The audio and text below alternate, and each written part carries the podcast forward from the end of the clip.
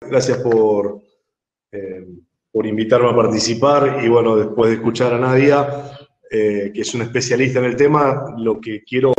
fundamentalmente eh, señalar es algunas cuestiones que, que tienen que ver con, con, una mirada propia, de lo que venimos trabajando desde el Senado,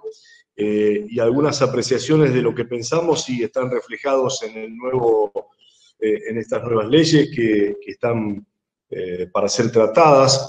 eh, y algunas cuestiones que uno tiene una mirada que, coinciden eh, con, esta, con esta ley o con estas leyes. En primer lugar, señalar que eh, la tarea nuestra, al menos la tarea mía en el Senado, ha sido de manera puntual en lo que tiene que ver con la seguridad. Es, hemos presentado la creación de un laboratorio provincial de caracterización de estupefacientes que tiene eh, fundamentalmente la, misión de identificar los precursores químicos y materias primas utilizadas para la fabricación de estupefacientes. Esto es, uno, eh, cuando, cuando las fuerzas de, seguridad hacen un decomiso, muchas veces se está planteando, bueno, que esto es cocaína. Bueno, pero ¿qué, ¿qué, otros químicos participan de ese proceso para llegar a esa venta de, de esos estupefacientes? Bueno, este laboratorio tiene por, objeto identificar esos precursores químicos, porque por así se está atacando y se está trabando la venta de algunos y que ya se dejaron de usar. Y, la mecánica de la delincuencia eh, hace que vayan por otro lado y por otros químicos. Bueno, eh, además eh, hacen que estas sustancias puedan ser establecidas dentro de la ley y de las sustancias prohibidas y que estén actuando también para, para dentro de, lo que es la cuestión del narcotráfico. Y, esto también eh, tiene otra cuestión que es, eh, en, el caso de la salud de las personas, si aquel que ha consumido eh, tiene una sobredosis,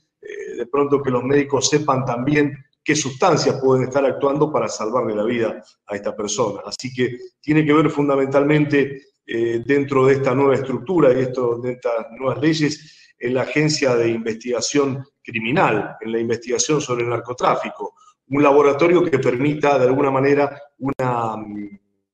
elementos hacia la investigación y, hacia los recursos que uno puede tener en materia de, saber por dónde va la delincuencia. Eso es por un lado. Por otro, en lo que tiene que ver eh, en una de las eh, de los 10 puntos básicos de la seguridad pública, hay uno que habla del bienestar policial. Eh, y habla de la representación tanto de policías como de funcionarios. Nosotros hemos presentado hace poco un proyecto de comunicación en donde solicitamos,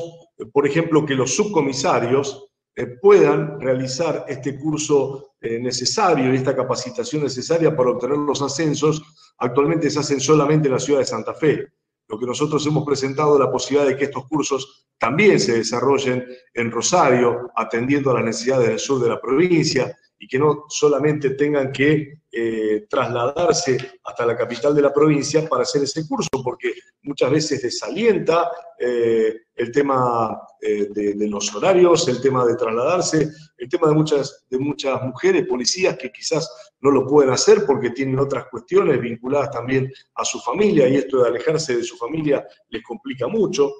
Bueno, eh, nosotros eh, pedimos esa posibilidad del dictado de esos cursos de ascenso de la policía, eh, hacerlos también en la ciudad de Rosario para, para todo el sur de la provincia. Y además propusimos actualizar las becas de los alumnos cursantes de primero, segundo y tercer años del Instituto de Seguridad Pública, que son hoy realmente han quedado muy rezagadas con la, con la inflación y por supuesto que esto también tiene que, que reverse me parece que esto que estamos presentando tiene que ver con eso del bienestar, eh, del bienestar policial. Y algo que por supuesto creo que también tiene que ver, y los especialistas lo señalan, eh, no solamente ya a la hora de, eh, de, hablar de los recursos y los salarios que tienen los policías, más allá de los adicionales que cumplen, esto es la, el estrato social de donde vienen muchos de ellos y la imposibilidad de alejarse de zonas conflictivas donde eh, están viviendo y donde eh, si no tienen ese recurso económico tienen que seguir eh, conviviendo en las zonas de conflicto, en las zonas donde seguramente tienen que actuar con sectores de la delincuencia que son vecinos de ellos o que están en el mismo barrio. Entonces eso es una, alternativa muy difícil, esa convivencia para, incluso para aquel policía que, bueno, que pretende ir eh, contra todo esto, ¿no? ¿Cómo, cómo hace para, para, estar viviendo al lado de quien tiene que detener eh, en algún delito? Bueno, me parece que estas son cosas que también quizás a través de, de los recursos que sean necesarios eh, poner en salvaguardo al policía, al, oficial que pueda tener un, mejor salario y una mejor forma de vida. Eh, bueno, estas son las, cuestiones puntuales. Después, en, otras que, hemos presentado, tanto lo del laboratorio como el eh, proyecto de comunicación para estas dos cuestiones que, les hablaba. Eh, yo veo con, mucho agrado este punto 7 de los, en cuanto a los puntos básicos de la seguridad pública, cuando habla de la seguridad local, con esa mesa de coordinación. Uno muchas veces ve que el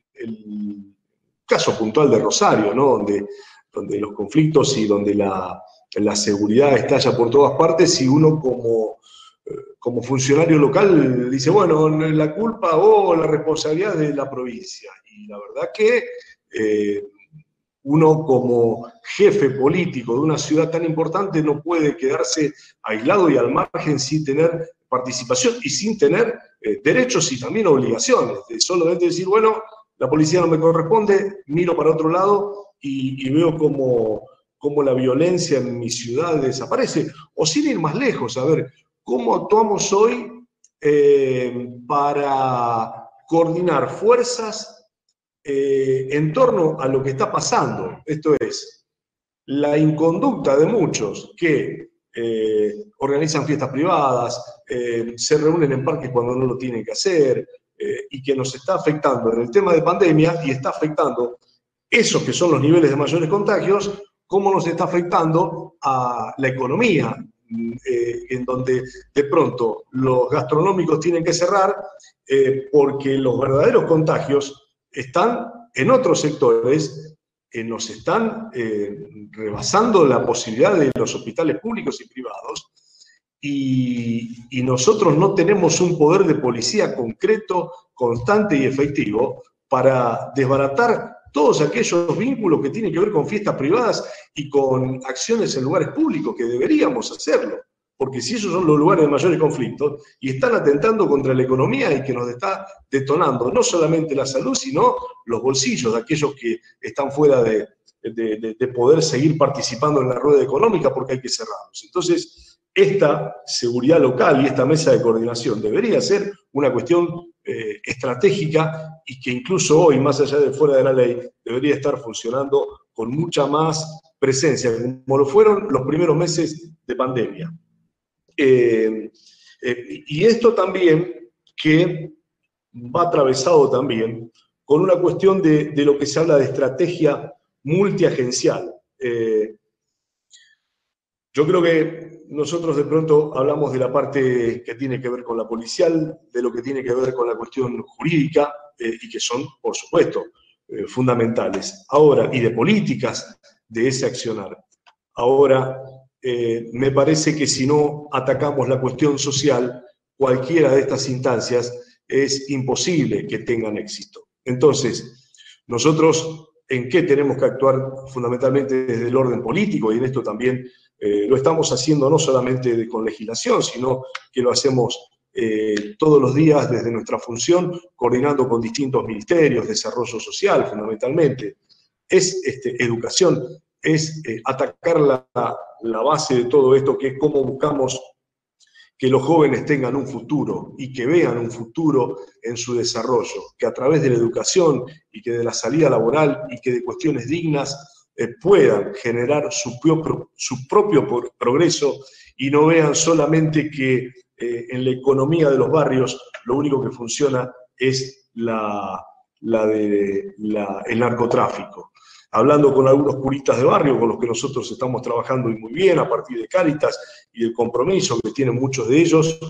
eh, me decía uno de ellos, el 80% de, de las economías barriales hoy es una economía de narcotráfico. Entonces, me parece que pensar que más allá que ataquemos la cuestión policial y que ataquemos la cuestión eh, judicial, que son fundamentales, tenemos que ir por el desarrollo social. Por eso la intervención transversal de todos los, de todos los ministerios, atender al, desarrollo laboral, atender al desarrollo del estudio, de capacitaciones, de, de que en definitiva los jóvenes vean futuro, que vean que su vida no se va a terminar a los 20, 25 años y que más vale vivirla a pleno, lo que nos toca de vida, total nos vamos a morir igual. El pensamiento hoy en muchos barrios de esos pibes es ese, y de las pibas es ese, y eso es lo que tenemos que, que cortar eh, y, por el que tenemos que trabajar profundamente y lo estamos haciendo, al menos desde mi lugar, este, trato de, seguramente con, con errores, pero apuntando fundamentalmente a eso. Y otra de las cuestiones que, que realmente valoro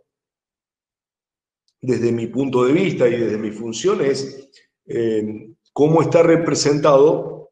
el control legislativo, en donde todo el sistema de seguridad tiene una comisión bicameral integrada por senadores y por diputados, eh, para, muchos controles y también el control, hasta el control presupuestario, eh, informar también al Ejecutivo anualmente. Me parece que, que se revaloriza la tarea legislativa, se la pone en, un lugar importante y yo creo que eh, esto es uno de los puntos que, destaco también de, este proyecto, en donde, em, bueno, así como, como eh, también es una responsabilidad que, debe asumir eh, las distintas cámaras y que como hoy se realiza con la Comisión de Acuerdos para los controles necesarios en, en, los fiscales, algunos podremos discutir toda esa instancia, pero la tenemos que, agilizar y ser más expeditivos y apuntar a, tener un control mucho más exhaustivo desde mi punto de vista, aunque no participe en la comisión de acuerdo. Eh, pero creo que también el trabajo en el sistema de seguridad, el control de una comisión bicameral, también es un hecho que lo destacamos desde el estudio que hemos realizado eh, con, de esta ley eh, a través de mi asesora eh, jurídica, que es la doctora Mercedes Bancho, que me da una gran mano en todo esto y en el trabajar día a día con, bueno, con todas estas cuestiones vinculadas a la parte de, leyes. Eh, en síntesis, me parece que esto hay que, evaluarlo, seguramente habrá eh, aportes que se puedan hacer,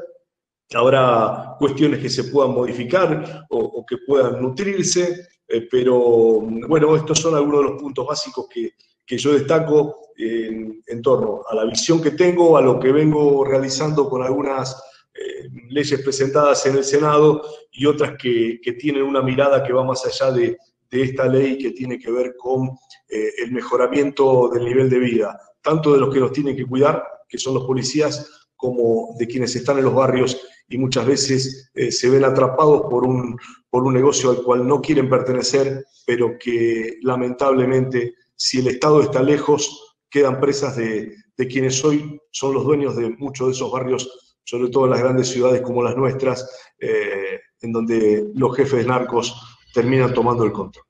Así que bueno, es una visión de lo que tengo de todo esto y seguramente cuando la ley o las leyes estén en la Cámara participaremos de toda esta instancia. Así que eh, nuevamente le reitero eh, las gracias por participar de un, y de un panel tan prestigioso con Nadia como una gran especialista y con el senador nacional Roberto Mirabella, que seguramente bueno, tendrá cosas también importantes para contarles.